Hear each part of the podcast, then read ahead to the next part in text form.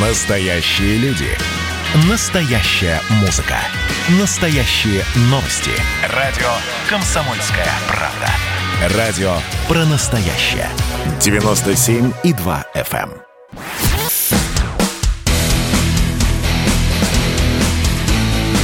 Программа с непримиримой позицией. Утренний Мордан.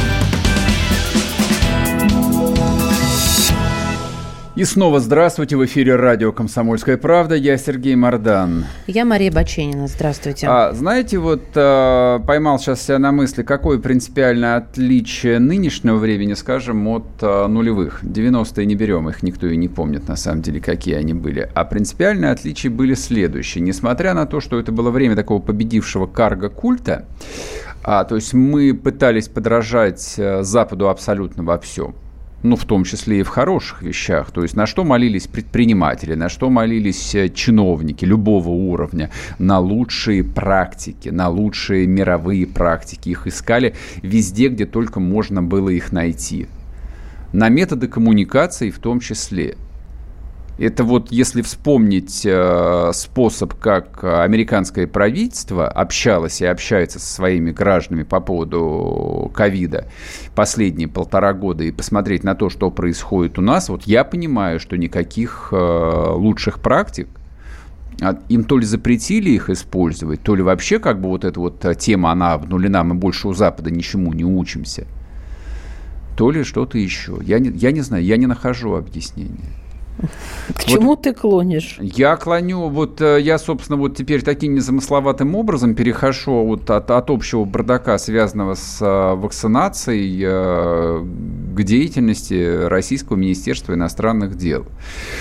А, вроде бы как формально мы продолжаем обсуждать статью Лаврова, которая вышла в воскресенье. Ее опубликовала, соответственно, «Коммерсант» и, по-моему, «Россия...» в международной политике есть такое издание, очень авторитетное. Гигантская статья, посвященная, в общем, каким-то таким проблемам международных отношений. Не буду пересказывать, мы об этом достаточно подробно в понедельник говорили. А там было много нелицеприятных комментариев и в отношении э, там каких-то и ключевых содержательных моментов, то есть что же там э, Лавров хотел донести до внутренней аудитории, до внешней аудитории. Ну и, естественно, все зацепились э, за парочку таких, мягко говоря, шероховатостей, которые допустила его пресс-служба. Потому что понятно, том, что статья за подписью министра иностранных дел, она визируется, ну там есть департамент э, соответствующий информационный, в котором работает целая толпа людей, я так понимаю, что возглавляет его Мария Захарова. Она же начальник департамента. Ну, она пресс. Начальник департамента она, да. Вот, соответственно, я так понимаю, что это ее была ответственность э, вот за тот э, такой сомнительный момент под названием, что в западных в ряде западных школьных программ насаждается версия, что Иисус Христос, Господи помилуй, является бисексуалом. Я про это сейчас не затем говорю, чтобы вот э, посмаковать мерзость. Вот. Если бы министром был я, я бы просто не стал бы об этом писать, просто для того, чтобы не умножать мерзость. Честно говоря, вот я сразу оговорюсь. Ну, что сделано, то сделано. Естественно, никто ему этого не спустил, потому что вышло какое-то гигантское количество комментариев, в которых уважаемого министра обвинили в том, что он пересказывает а, какой-то ролик из ТикТока. Что на самом деле никаких а, школьных про- программ, где подобное бы утверждалось, в Европе нет. И тут, по идее, вот что должно быть, ну как должна реагировать профессиональная пресс-служба?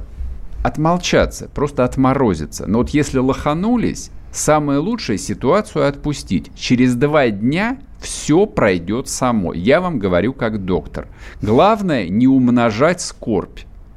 Вместо этого а, Мария Захарова вчера опубликовала... Умножила. Умножила. Скорбь. Вот эту скорбь умножила многократно, я бы сказал бы на порядок. Написала там гигантские посты в телеге и в своем фейсбуке.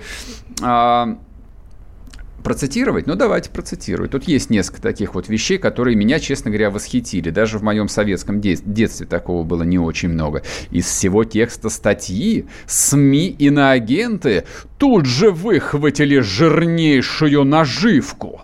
фрагмент о допущении бисексуальности Христа в западных школах. Ну и дальше бла-бла-бла, значит, она цитирует всяческие э, СМИ на агенты, предателей изменников Родины. И продолжаю. Хотелось насладиться моментом и дать всем выговориться – все, дорогие мои потребители западных грантов и производители информационных отбросов, отсмеялись? А теперь посмеюсь и я. Итак, барабанная дробь. Я цитирую Марию Захарову. Я прошу а, заметить, молодая женщина, которая стала взрослой уже после советской власти, из очень хорошей семьи, карьерных дипломатов с блестящим образованием. Она пишет так, как в газете «Правды» вот на моей памяти уже не писали про производителей информационных отбросов. Я аплодирую. Про это, Битлз так писали. Это, это восхитительно. Это восхитительно. 80-е так уже писать не умели. Вот что значит а, богатый, богатый культурный слой. Ну и дальше она приводит, цитирует а, некое издание а, Christian Today, Тут еще есть пара таких вот а, нелепых а, нюансов о том, что это влиятельное издание, у которого аж 3 миллиона читателей, что тоже оказалось неправда, естественно. А я не поленился, обратился к сайту www.christiantoday.com и прочитал этот текст, на который Захарова ссылается. Слушайте, ну, родные мои, ну это стыдно просто. Там речь идет совершенно о другом. Там речь идет о том, что вот это вот а консервативное христианское издание бичует, бичует а, спектакль, который поставили для учителей, тоже учителя для учителей, очень маленькое какое-то камерное мероприятие, вот в котором вот эта вот тема про Христа, и то не про, не про бисексуальность, а про трансгендерность. Вот там шла речь. Я возвращаюсь к самому началу. Иногда лучше жевать, чем говорить. Иногда, если ты облажался, лучше отморозиться и промолчать. Особенно, если ты являешься официальным спикером Министерства иностранных дел. Вообще, мне кажется, Министерство иностранных дел вот в современном информационном а, российском пространстве слишком много, и слишком много его во многом благодаря а, мегаактивности Марии Захаровой. Ну, у нас еще и внешней политики предостаточно, хотя это не умаляет того, что Марии Захарова действительно много. Уже как-то даже и, и мимасики э, утомили по поводу активности выступлений. Ну. Соответственно, снова возникает вопрос. А, знаете, вот подобного рода вещи, они используются в военной пропаганде для того, чтобы переключить вне, внимание общественности ну, с каких-то вещей действительно важных на второстепенное обсуждение. То есть я бы например, а, предположил бы, что статья Лаврова настолько эпохальна, настолько важна, что вот эти вот СМИ и агенты, вот эти вот производители информационных отбросов, типа «Эхо Москвы», типа Кашина, Олег, привет, передаем тебе привет, ну и все остальные, вот им э, Газдеп забашлял денег – для того, чтобы они внимание российской международной общественности отвлекли от тезисов вот этого великого произведения и переключили его на обсуждение вопросов совершенно ничтожных, похабных и неприличных в нормальном обществе.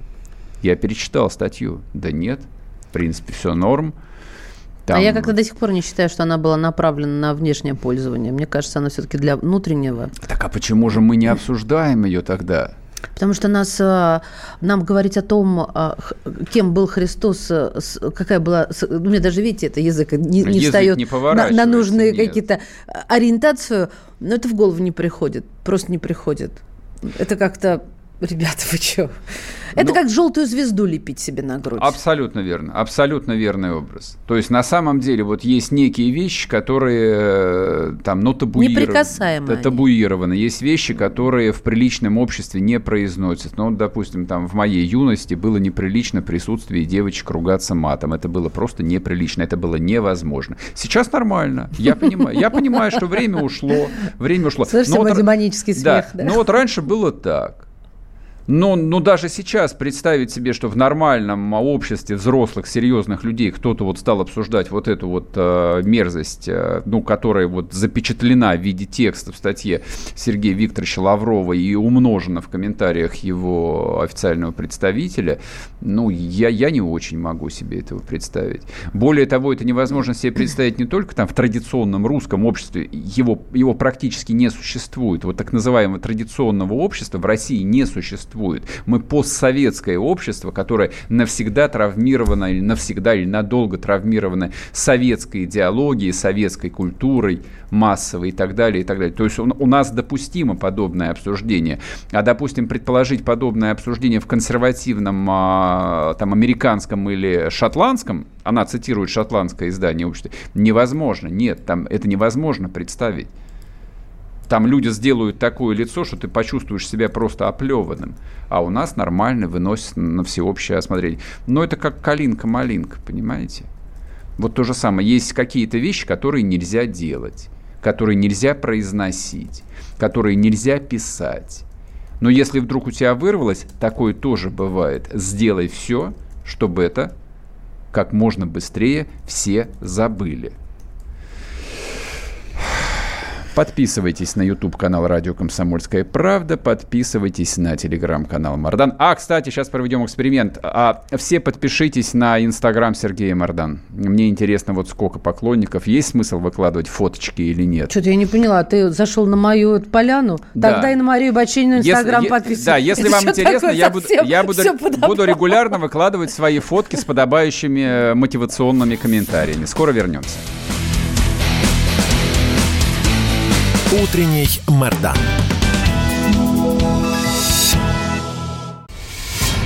Следствие утверждало, что он стрелял в Чубайса. Два года он провел в Кремлевском Централе и добился своего полного оправдания. Радио «Комсомольская правда» и адвокат-писатель Иван Миронов представляют проект «Линия защиты». Передача о том, что безвыходных ситуаций не бывает. Обсуждение самых острых тем недели, неожиданные гости, общение со слушателями и невероятные истории от ведущего, которые произошли с ним на самом деле. Все это «Линия защиты» Ивана Миронова. Слушайте каждую пятницу в 6 часов вечера по московскому времени.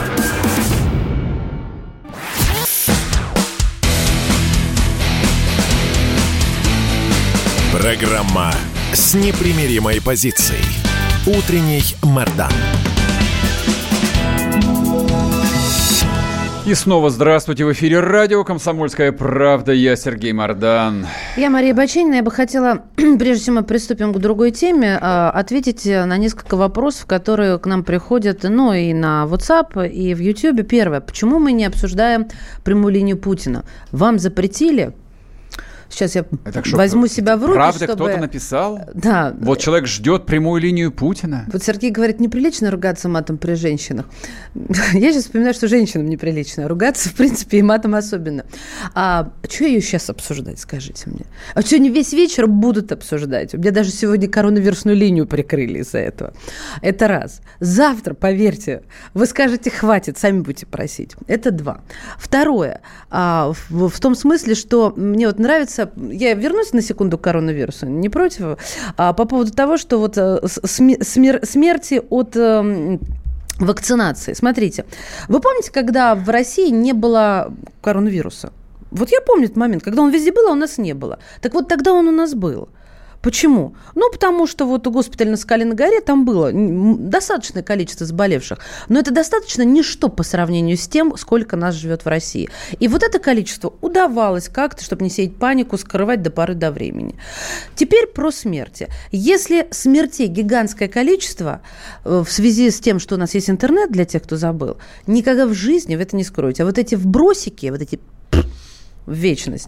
Это, простите меня, не свидетельство чего-то от а, наших прививок. Да, да. Вот это ничего, моя точка зрения. Ничего чтобы вы мне больше не писали. Ничего. Вы верите в то, что написали? Ну, конечно, я же пишу это, значит, я верю в это. Так, ну ладно, я понял. Ну хорошо, значит, по заказу, по пожеланиям трудящихся, завтрашний эфир посвятим прямой линии Путина, если вы настаиваете. А у, тебя, у нас выбор какой-то? Да, Мы могли выбирать? Нет? Могли минут 15 про это кратко поговорить, но если только завтра он не объявит а, войну Украине или Америке, если mm. так, тогда я весь... Я, я, я обещаю сутки тогда вести эфир. Просто будет, будет а, нон-стоп марафон. Но если мы обойдемся завтра без войны, тогда, ну да, хорошо поговорим. Ладно. А, кстати, о производителях информационных отбросов, о СМИ и на агентах. Я сразу вспоминаю советские фильмы, Представляете, вот такой вот образ такого мерзкого уголовника, который вдруг напрыгивает на заключенного по 58 статье, бьет его с размаху по роже, говорит, ты что, падла, Сталина не любишь? А, это на политического, что ли? Да. Я не, не помню, 58 Вот у меня вот эти вот упоминания СМИ на агентов сейчас а, вызывают исключительно эти ассоциации. При всем при том, что вот я могу как угодно относиться к конкретным медиаресурсам, а, конкретным журналистам. Они мне могут не нравиться с профессиональной точки зрения, с личной точки зрения, это не имеет ровным счетом никакого значения. Вообще, ребят, дорогие, ну вот начальники и маленькие начальники особенно, пожалуйста, обратитесь снова, как в нулевые года мы обращались, к лучшим западным практикам. Вот хотя настоящая пропаганда была изобретена в Советском Союзе, а ей занимаются на профессиональном высоком уровне сегодня исключительно в англосаксонских странах. А у нас такое ощущение, что к пропаганде запущены одни троечники вот, которые не хотят напрягать ни мозг, ни руку, ни тело, вообще ничего. Значит, вчера а, прошли какие-то очень странные опуски а, в интернет-проекте, проект интернет-проекте. Интернет-СМИ-проект, есть такое. Вы наверняка про него не знали. Я тоже про него не знал еще полгода назад. Оно есть, оказывается. И нет, это СМИ не является иноагентом. То есть этот статус, статус ему пока не присвоен. А, кстати, а даже если будет присвоен, и что? Ну и что? Ну вот честно, вот скажите мне, и что? Не, давай разбираться предметно. Ну, Пришли хорошо, с обысками. Предмет. По какому поводу? Да, давайте. Могут себе позволить? Могут. Могут. Повод должен быть. Значит, Предъява. Да, с, об, с обыском пришли полицейские. А, формально потом появился комментарий адвоката, вот руководителя этого проекта Романа Баданя, о том, что дело связано с а, так, по уголовному делу о клевете, часть 5, статья 128 Уголовного кодекса. А старая какая-то была программа, по-моему, на телеканале «Дождь», аж в 2007 году, если я верно понимаю. И, собственно, вот там а, в качестве соавторов выступает вот этот самый Баданин. А, я из чего исхожу? А, клевета для реалий э, современного российского права такая очень специфическая статья. Но вот я как бы в своей повседневной жизни, э, даже профессиональной жизни, не часто встречался с подобными уголовными делами, хотя, хотя на меня и на моего работодателя в связи со мной подавали в суд за клевету. Полковник Захарченко Проблема подавал. Не, не знаю, чем кончилось. Но никакого резонанса, никакого особого интереса это не вызвало, и даже обыски в «Комсомольской правде» никто по этому поводу не проводил. Даже не уверен, что дело открыли. А вот дело о клевете а, по какому-то, значит, питерскому гражданину, оно тянется уже нескольких лет. решили провести обыски а, в, интернет, в интернет-СМИ проекте. Естественно, тут же прошли комментарии. Вот они, это вот к вопросу о том, что не нужно умножать а, скорбь в мире. Вот лучше отмолчаться. Вот здесь ровно та же самая э, история. А МВД отмолчаться не, смо- не смогло, и, естественно, все написали о том, что обыски связаны с расследованием, которое вышло на проекте и которое касается родственников министра внутренних дел Колокольцева. А, и тут, а, ну вот я как взрослый человек, который довольно давно живет а, в Российской Федерации, о чем думаю? Это такой... Э, это такая классическая российская бюрократическая битва началась, я так думаю, за место, за кресло министра внутренних дел. Понятно, что подобного рода публикации, подобного рода сливы не возникают из ниоткуда. То есть я понимаю, что для этого может использоваться абсолютно любое СМИ, и на агент, не на агент, да хоть любой телеграм-канал. Но кто-то эту информацию должен слить. По идее, дальше мы должны были бы с вами обсуждать, кто заинтересован в том, чтобы, предположим, подставить министра Колокольцева. Я не знаю там а, по поводу этого расследования, правда там, неправда, а, там у родственников какие-то многомиллиардные состояния. Не буду обвинять, просто не в курсе. Хотя, естественно, невозможно не вспомнить бывшего начальника ГУВД Москвы генерала Пронина, который недавно получил гражданство Кипра, у которого оба сына, один, правда, покойный, граждане Кипра и Португалии, и тоже стали во время его управления московской милицией мультимиллионерами. Ну, бывает. В России бывает еще не такое. Может быть, у Колокольцева то же самое. Может быть, талантливые родственники просто тоже стали миллиардерами. Я не знаю. Речь не об этом. Речь, собственно, идет о том, что вот мы наблюдаем там очередной акт а, чисто управленческой, чисто бюрократической драмы, схватки каких-то башен за очень важное кресло. Вот, в принципе, это было бы интересно обсуждать, если бы, если бы Министерство внутренних дел никак не отреагировало на эту публикацию. Вышло и вышло. Да плевать. Но вы вспомните расследование Навального, сколько их э, было. Ну, порядка полутора десятков реально громких, которые касались очень известных людей, очень могущественных кто-нибудь из них, э, ну, как-нибудь вот так вот, э, таким выразительным образом стал на это реагировать? Нет. Дмитрий Анатольевич, ну, что-то там пару раз сказал, типа собака лает, караван идет. Алишер Бурханович э, Усманов вроде как подал в суд, но тоже особо не упорствовал. А Шувалов тренд, с собаками своими корги, которые на частном самолете летали, просто ничего не стал говорить, потому что он презирает и считает там вот всех окружающих за насекомые. И это правильно, и это верно верно. А, еще раз скажу, мне кажется, это какой-то тренд. Но вот а, есть, с одной стороны, то, что ты говоришь, о, о чем ты говоришь, что это правильно, это верно.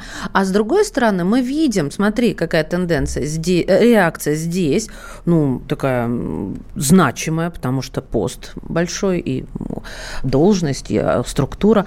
А до этого ты упоминал Курского губернатора. А, я уверена, что еще есть какие-то. Вот это некая я не знаю, я, бо... я боюсь говорить. Не бойся, говори. Да, Здесь можно. Мода, мода на Рамзана Кадырова, мне кажется, захватывает. Ну, то есть я же могу себе позволить, понимаешь? Я могу, а что, я понимаешь не ли, могу, что понима, могу? Понимаешь ли, в чем дело? Рассуждает а, так принцип, человек Принципиальная разница. Вот чем а, Кадыров отличается от них всем. Он это говорит вот прямо, он это говорит честно, он абсолютно четко формулирует. Я именно поэтому и добавила иронии в то, что вот это я, я могу я и понял, так далее. Я понял. Здесь речь совершенно о другом. То есть я понимаю, что как бы вот эта вот публикация крайне болезненная. Там вот она уязвляет как минимум самолюбие человека. Вот предположим, что Колокольцев ко всему этому не причастен, mm-hmm. его это оскорбило. А, вот другую вероятность я пока что даже озвучивать в эфире не буду, потому что, да, как бы нас привлекут к суду. Угу. Что, не дай господи, это может в какой-то степени оказаться правдой. Нет, конечно, даже я не могу думать об этом. А, но если вы хотели как-то отреагировать, нельзя использовать э, статью Уголовного кодекса «Дело о клевете». О шпионаже? Да. Об измене Родины? Да, конечно, почему бы нет. Другое дело, что МВД такими статьями Уголовного кодекса и оперировать не имеет права, для этого у нас другое ведомство есть. Но в таком случае и нужно было просто отморозиться и никак не реагировать. Вообще никак. Про эту публикацию забыли бы через три дня. И все. А теперь ее будут обсуждать минимум три недели. Везде. И наверняка организационные выводы из этого, где положено, сделают. Ну, будем за этим следить, конечно. Я думаю, что это останется с нами довольно надолго. Вернемся после перерыва, не уходите. Мы тут порт-ячейку организовали, «Бычью России» называется. Я секретарь, это мой актив. А вы кто такие? Он пришел на радио «Комсомольская правда». Каждый понедельник в 6 часов вечера Дмитрий Гоблин-Пучков с толком, расстановкой и старым добрым сарказмом обрисовывает слушателям обстановку в стране и мире. Руководитель этого шапито, массовик-затейник Зеленский, он никто. Это даже не петрушка, насаженный на руку. Гражданин Байден, который публично называет президента Российской Федерации убийцей, тоже как-то, на мой взгляд, немножко не в себе вызывают изумление коммунисты, которые стоят с монархистами, нацистами, гомосексуалистами. Вас-то что туда принесло? Я могу понять, чего хотел Владимир Ильич Ленин. Полного изменения общественного строя. Вот это вот действительно серьезная задача. Каждый понедельник в 18.00 по московскому времени. Подключайтесь. Гоблин плохого не посоветует.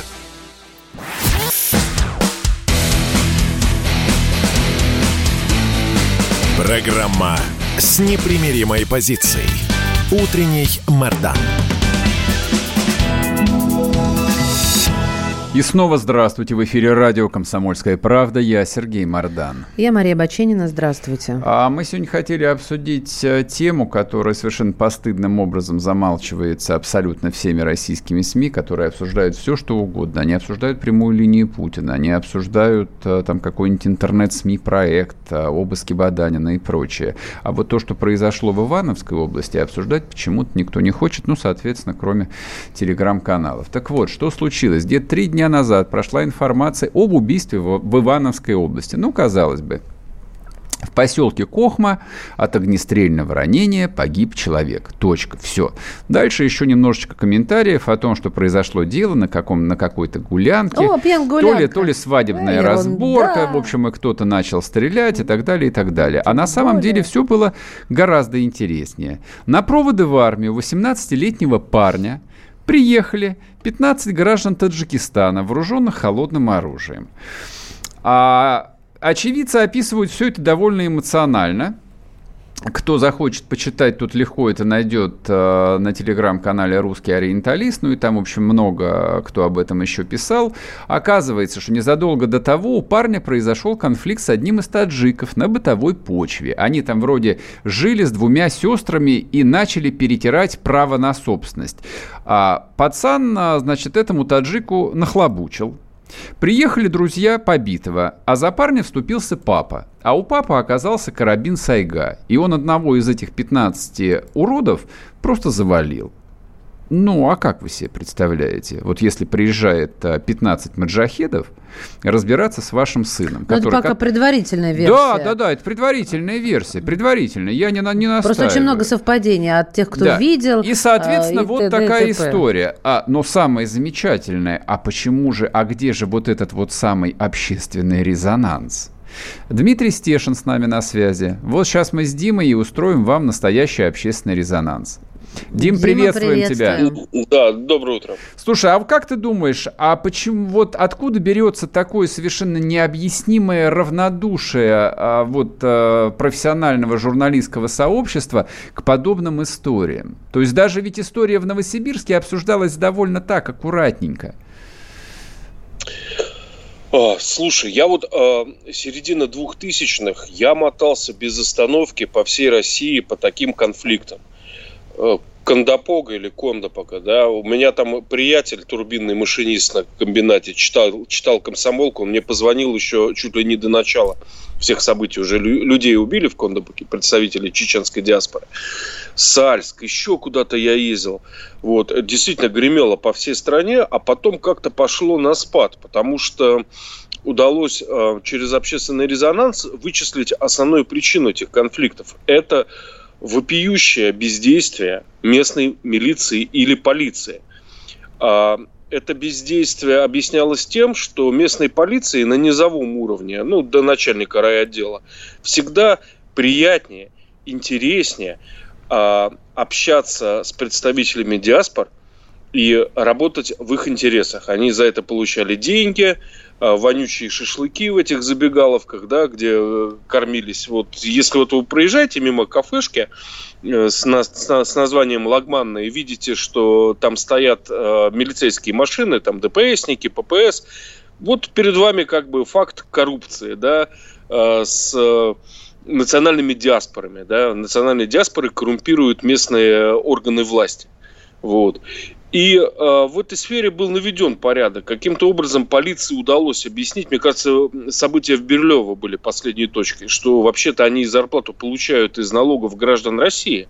И интересы граждан России в первую очередь должны доминировать. Почему на этом событии вся деревня знала, что приехало 15 маджахедов с ножами, не появился хотя бы участковый? Участковый есть возможность вызвать, не знаю, оперов там кого-то на подмогу.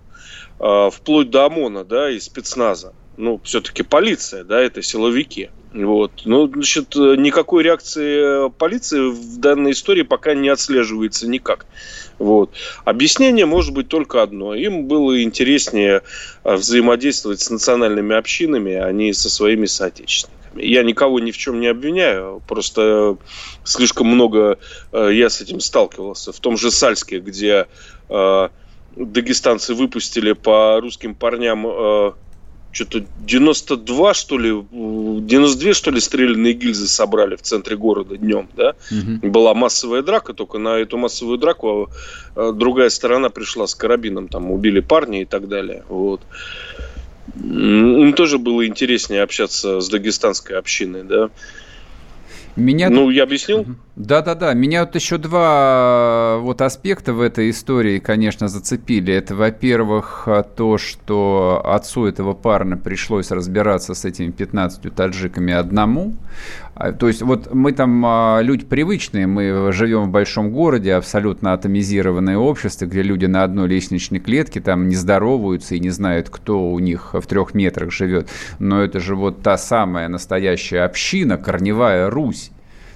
Такая вот э, и никто не пришел, то есть ему самому пришлось э, там сына по большому счету спасать, это первое. А второе, конечно, на что невозможно не обратить внимание, то есть мы говорим об исторической России, вот совершенно глубинное нечерноземье, Ивановская область. И откуда вот в этой самой Ивановской области по свистку, то есть вот на счет раз появляются 15 таджиков. Это, может, не Иваново, может, это какой-то mm-hmm. Ленинабад уже пора переименовать или как-то по-другому? Джалалабад, я не знаю, какое название дать этим городам, местам, деревням. И, и есть объяснение. У Ивановской области стратегическое партнерство с э, республикой Тучекистон. Я не знаю, правильно произнес? Да? Наверное, я Объясни, пожалуйста, тут не главное правильно, а в чем смысл? А в чем они стра- стратегически а, партнерствуют? Швейные текстильные производства. Там работают таджики теперь. Да, там работают таджики, а, готовят специалистов для а, текстильных и швейных производств в самом Таджикистане, учатся куча студентов. Не знаю, за российский ли счет не уточнял, либо это оплачивает все-таки правительство Таджикистана. Но, в общем, там полное взаиморастворение и стратегические и коммерческие интересы под поразительные новости. Я правильно понимаю, что Ивановской области вот то, то самое место, где много лет был губернатором а, прекрасный Михаил Мень, а, на которого тут совсем недавно только закрыли уголовное дело? Ну, кажется, да. Не, не, не могу сказать точно. Но, ну, собственно, про процесс, который идет, а, меня в 2006 году Центр «Сова» правозащитный, слышали, что, наверное, про такое, да, назвали да, конечно антимигрантским э, рецендентом номер один в России. У меня желтая майка лидера была по антимигрантским делам. И, значит, среди всех аргументов, э, которые осуждали мою позицию, значит, был такой, что они поработают и уедут. Они никуда не уехали. Они уже создают и создали кучу этнических преступных сообществ, с которыми работать невозможно, потому что у нас нет э, там таджиков, например, в полиции, которые занимаются этническими групп, группировками, туда не внедрить даже никого толком, чтобы за них следить. Ну вот, пожалуйста, приехали 15 таджиков вооруженных. Мне кажется, это, в принципе, повод для милиции заинтересоваться, для полиции, да, Потому что, ну, на лицо, да, организованная группа, вооруженная холодным оружием. Вот отзеркальте ситуацию, куда-нибудь приехали разбираться 15 русских а, с холодным оружием, да, наверняка же это оружие демонстрировалось. Да нет, ну это понятно, Дим. А я вот хотел, хочу спросить, мы как-то их воспринимаем не всерьез. А, и еще вот а, в этот несерьез хочу попросить включить то, что мы разговариваем о том, что ну вот, пора бы прикрутить кран, пора бы ужесточить, пора бы избавиться и наши места отдавать. А может уже поздно говорить об этом, может уже черта-то пройдена, точка невозврата осталась где-то за спиной, когда ты говоришь сейчас о каких-то группировках, тогда точно все уже, поздно пить боржоми. Нет? Э, я думаю, что пока нет. Пока нет. Но я не вижу воли государства. Ну, государство своими руками организовало, завезло нам материал для этнических сообществ и э, ячеек ИГИЛ, да, вот что мы наблюдаем. Потом с ними начинает э, отчаянно бороться – вот. При этом а, местным жителям запрещает это как-то осуждать и на низовом уровне сопротивляться, да, потому что сразу же будет 282 статья. Ну, какая-то шизофреническая ситуация абсолютно. Не находите? Находим, находим, и я, в общем-то, даже мне иногда неловко признаваться а, в своей точке зрения и позиции по поводу мигрантов и ситуации в России. Я как-то пугаюсь сама себя. Даже вот в семье боюсь А как вы думаете, боюсь, кстати, друзья мои, вот э, поскольку нам тут уже благодарные слушатели задали вопрос, как мы смеем не обсуждать э, грядущую линию Путина, вот мы уже ответили, что мы завтра будем ее весь эфир обсуждать. Дим, а как ты думаешь, почему ни на одной линии Путина не задавали задавался именно прямой вопрос, доколе российская власть будет импортировать миллионы абсолютно чуждых, а неперевариваемых а, а, русской культурой людей. То есть это никого не я... интересует или это так вот э, отфильтровывают грамотно? Я, это, конечно, отфильтруется. Я объясню почему. Значит, в начале 2000-х, да, вот первого десятилетия, мигранты действительно были нужны России. Дим, сейчас, прости, труд... прости, прости, да. пожалуйста, что да. я перебиваю тебя. Мы сейчас уйдем на короткий перерыв, а вернемся, и ты сразу тогда сможешь ответить. С нами Дмитрий Стешин, специальный корреспондент комсомолки, а говорим мы об очередном резонансном убийстве, которое случилось в Ивановской области области. Там 15 таджиков приехали разбираться с русским парнем, который в армию собирался. А папа этого парня вышел с Сайгой и одного из них завалил. Теперь он за решеткой. Утренний Мордан. Давайте не будем растекаться мыслью. Единственный человек, который может зажигательно рассказывать про банковский сектор и потребительскую корзину – рок-звезда от мира экономики Никита Кричевский. Ну, мы, конечно, все понимаем, у нас рекордный урожай, у нас же миллиард есть, мы этим гордимся. А хлеб закупали за границей. В 2003 году Борис Абрамович предлагал мне стать папой римским. Я отказался. Он разбирается в мировых трендах, строит прогнозы и знает, что надо делать.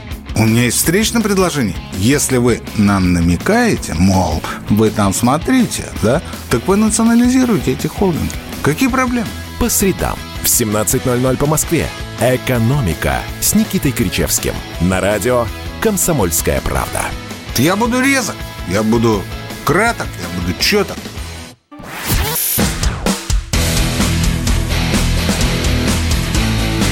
Программа с непримиримой позицией. Утренний Мордан. И снова здравствуйте. В эфире радио «Комсомольская правда». Я Сергей Мордан. Я Мария Баченина. Здравствуйте. Дмитрий Стешин с нами на связи, специальный корреспондент «Комсомольской правды». Говорим мы о событиях в Ивановской области. Мне Дим... такое ощущение, что мы разрабатываем план, как избавиться от мигрантов. Не, не, не, Я не, участвую, зачем? если что. Я думаю, если провести референдум по этой теме, а мы окажемся не одиноки, скажем так. Ну, вот. я уже по, сказала, Поэтому демокра- демократия вредна на самом деле. Вот. Демократия... Поэтому эту тему стараются не трогать, да, вот с чем мы закончили вот последний ломтик эфира. Да, Дим, а вот ответь, почему же эту тему вот категорически не задают Путину на прямых линиях и на общениях его с народом? Может, Сейчас это мы объясню. страшно далеки от да. народа с тобой? В завозе мигрантов было а, две причины. Первая, значит, любым способом удержать от распада постсоветское пространство среднеазиатское, не допустить там появления прихода исламистов. А для этого нужно было откачать оттуда а, пассионарную, пассионарную молодежь, скажем так, трудоспособное население, дать им заработок на территории России. Да? И вторая причина, в начале 2000-х в России были деньги, было желание работать, не было рабочих рук. И иммигранты в тот период действительно стали очень серьезным бустером для экономики, ускорителем. Да? Но вечно это продолжаться не может. Бустер не может работать вечно, да, он работает какой-то период. Вот с 2010 года а, их значение как рабочих э, рук, э, необходимых нашей экономике, прям смертельно необходимых, стало снижаться, да. И вот сейчас во власти до сих пор, значит, между собой грызутся под э, толстым ковром люди, которые понимают, э, какой вред э, мигранты, вот этот низкооплачиваемый труд занятые приезжими целые сектора экономики, вот какой вред они наносят нашей стране, таким образом еще демпингуя на рынке труда. Вот. И э, есть люди, которые э, до сих пор, вот как сели вот на эту волну э, заработка на дешевой рабочей силе в начале 2000-х, вот они так эту линию продолжают. И между ними идет сражение. И ни одна сторона не может как бы победить. Вот. И поэтому мы живем в такой шизофренической, необъяснимой ситуации. А, смотри, вот по поводу Ивановской области, э, ты сказал поразительную вещь, я просто не знал об этом, о том, что у них стратегическое соглашение с Таджикистоном, о том, что, в общем, э, на этих вот бывших ивановских ситцах и ивановских трикотажах работают таджики. А, собственно, а какие альтернативы Ивановской области? То есть, либо им остатки бывшей советской промышленности нужно закрыть, и тогда вообще не на что жить будет, либо вот э, превращаться постепенно в Джалалабад, ну и со временем переименоваться. Есть альтернатива. Это жесткий визовый режим, депортация всех, кто сюда приехал, и повторный запуск уже только тех, кто нужен. Вот. Так вот, они, а, а, они, они Ивановской области вроде бы как объективно нужны. Вот я сейчас смотрю статистику, я открыл. Ивановская область, господи помилуй, нищета, голь перекатная, миллион населения всего. Причем, которые, вот те, которые в Москву до сих пор не уехали, ну, собираются в ближайшие пару лет.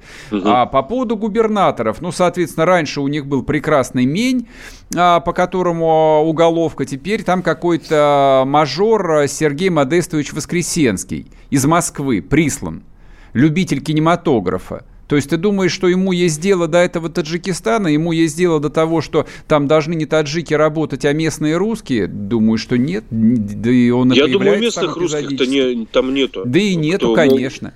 А что ж делать-то нам с этим? Вот с этими опустевшими русскими областями? через э, вот на данный момент э, только жесткий визовый режим, целевой набор на предприятие, чтобы они не болтались. Вот вот приехали 15 таджиков, да, вот нас с тобой mm-hmm. как-то вот поднять куда-то, поехать разбираться, да, но мы не поедем хотя бы по той причине, что у нас нет на этого времени, понимаешь? А тут у людей было время куда-то поехать с ножами, да, то есть они не заняты ничем. Что они делают в России вообще? Зачем они тут болтаются? Я Для тебе чего? скажу, это очень яркий пример подмосковных дачных поселков. Они теперь за 500 рублей куст не пересадят, потому что их избаловали, так они шатаются и болтаются, делать нечего. Зато раз там в три дня они пересадят у какого-нибудь там Васи, которым заплатят за это тысячу. Ну, потому что тут я побездельничаю, а там тысячу получу. И это сейчас такой маленький, маленькая математическая модель. Вот времени навалом времени навалом монополизировать помойки. У меня в районе, не поверите, помойка, вот это вот заграждение, это их мини-дом он монополизирован. Я просто вижу, когда, как они разбирают это все, да, кладут, и не дай бог ты подойдешь, они на тебя волком смотрят, а, же на наш покушаешься? Да нет, мусор выбросить. То есть, ребят, казалось бы, ну, говорить об этом бред, но это все такое маленькое-маленькое складывается в одну такую большую цепочку. А я предлагаю сейчас вот абстрагироваться от экономической составляющей. Мы точно с вами рецепта не найдем. И давайте поговорим а, вот про что-нибудь более драматическое. А новая Кондопога, она вообще возможна или нет в России? Конечно, возможно. Она может вот в любой момент вспыхнуть там, где мы не предполагаем. А что должно вот. срастись э, в одной точке? А диаспора в исконно русском русскоязычном регионе начинает себя ставить. Угу. Вот в Кондобике так и случилось, да? А чеченцы, которые там э, заселились при вот э, этом целлюлозно-бумажном комбинате, они решили поставить себя в городе, да? Давайте я напомню слушателям, поехали. потому что не все помнят, это 2006 года, август-сентябрь. Э, конфликт был вызван убийством двух местных жителей, как пишут вот мне Википедия подсказывает, группой шести человек, выходцами из Чечни и Дагестана. Для подавления волнений аж был прислан а, ОМОН. Вот. Ну, чтобы люди были в, ну, да, да на, поосвежее жить, конечно. Да, извини, пожалуйста, Прислан он, там ехать-то 30 километров от Петрозаводска. Вот меня поражает. Вот милиция всегда приезжает, когда уже всех убили, ограбили и раздели до трусов. Ну, потрясающе ну, просто. Это уже так добрый они, тон. Они, они, они, они же для другого нужны. Вас много, а я одна. Какого? Что им приезжать-то? Пока Один. Там, пока, да, пока, пока пулю можно получить. Вот. Смотрите, есть и позитивные как бы примеры. Есть, например, история э, в Сагре, да, где местные жители отбились от э, многоэтнической банды э, исконных антифашистов. Вот. Это ты а, про, есть... про, про, про цыган, что ли, сейчас говоришь? Да, да, да, да, да. Есть история с такой же многоэтнической бандой, когда отбились ребята-казаки, двое, прошедшие Донбасс под Челябинском. Причем э, их даже не посадили. То есть реально им удалось э, доказать угрозу жизни. Точно так же. Человек 15 вломились во двор, там одного оглушили прикладом, второй mm-hmm. начал, ну, смогли, да, но это благодаря общественному резонансу вписался там Союз добровольцев, там все вписались, и я тоже про это писал, вот. Но здесь как бы мужик может и не выкрутиться, понимаете? Ну, слушайте, у нас э, за убийство педофил сажают защиту детей, да? А тут, тут что, тут что тут? Тут само по себе я, все. Я не понимаю, почему в своей стране мне нужно доказывать э, свое право на самооборону от толпы вообще непонятно, непонятных приезжих, даже не являющихся гражданами России. Почему мне это нужно доказывать? Вот необъяснимо. Но... Ну, Хороший вопрос, кстати, Владимир Владимирович. Но это а я тебе отвечу за Владимира Владимировича. Угу. Пожалуйста, безусловно, важный вопрос. Вы всегда его поднимаете о трудовых мигрантов. Знаю, это чувствительный вопрос для Таджикистана. Мы все делаем для того, чтобы люди чувствовали себя комфортно, тем более, что реально рабочих рук у нас в настоящее время не хватает в целых отраслях экономики. Ну вот видишь, Конечно, да, Путин считает, что у нас рабоч, рабочих рук не хватает, да, и если сейчас таджиков всех из Ивановской области выселить, то она совершенно опустеет. То же самое, вон, Хуснулин говорит, то же самое и Собянин говорит. Вот поэтому в ЖКХ работают действительно одни узбеки и киргизы. Вот, нас продолжают убеждать, что за эти деньги никто не хочет работать. Удивительно вот, а... мне. А за какие деньги, кто бы сказал бы, кто бы опубликовал бы зарплатные ведомости вот этих вот людей. Я к этим людям, причем не имею ничего там предъявить, они работают. Ну, просто покажите, а сколько, сколько? Вот Но за, они получают за какие деньги москвичи не хотят работать? Одно. Ну, не 20, это точно. Это, я даже не сомневаюсь. По бумагам одно, на руки другое. Это я слышу из первых уст много раз. А, и вот за, за на руки москвичи не пойдут. А если по бумагам, то пойдут и еще как.